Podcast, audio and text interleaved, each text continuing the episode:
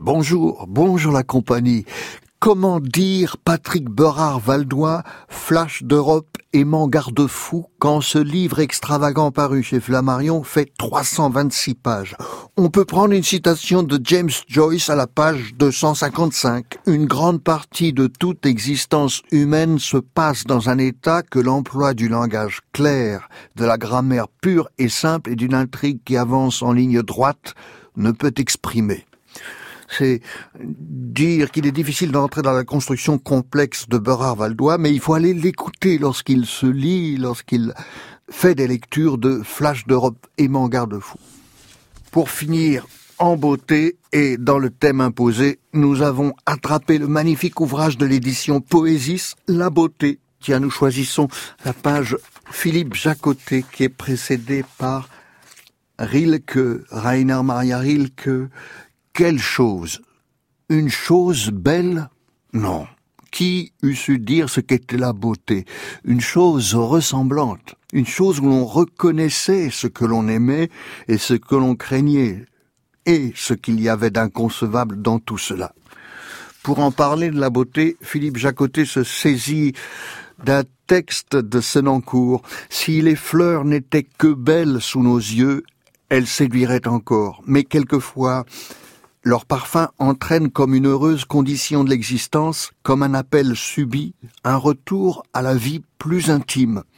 Soit que j'ai cherché ces émanations invisibles, soit surtout qu'elles s'offrent, qu'elles surprennent, je les reçois comme une expression forte mais précaire d'une pensée dont le monde matériel renferme et voile le secret. Et Jacotet dit, c'est une chose étrange, d'abord un peu humiliante, puis merveilleuse et rassurante de trouver chez un écrivain antérieur l'énoncé rigoureux d'une expérience que l'on a faite soi-même et aussitôt jugée essentielle. L'extraordinaire ici, pour moi, est que tout y soit, jusque dans les détails.